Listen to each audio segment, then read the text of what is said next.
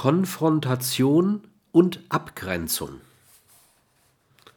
Die Bereitschaft und Fähigkeit zur nicht destruktiven Konfrontation ist identisch mit dem, was man gemeinhin mit Konfliktfähigkeit bezeichnet.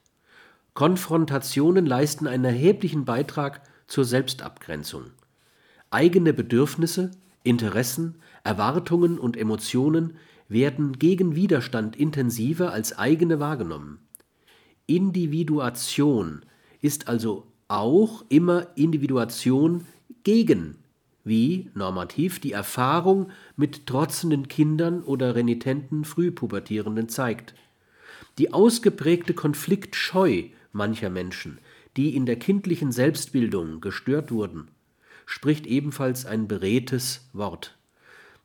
Die Interaktionsmuster in einer Familie, die Konfrontation um nahezu jeden Preis vermeidet, werden in der Regel auf ganz wenige Inhalte und Muster zurückgenommen.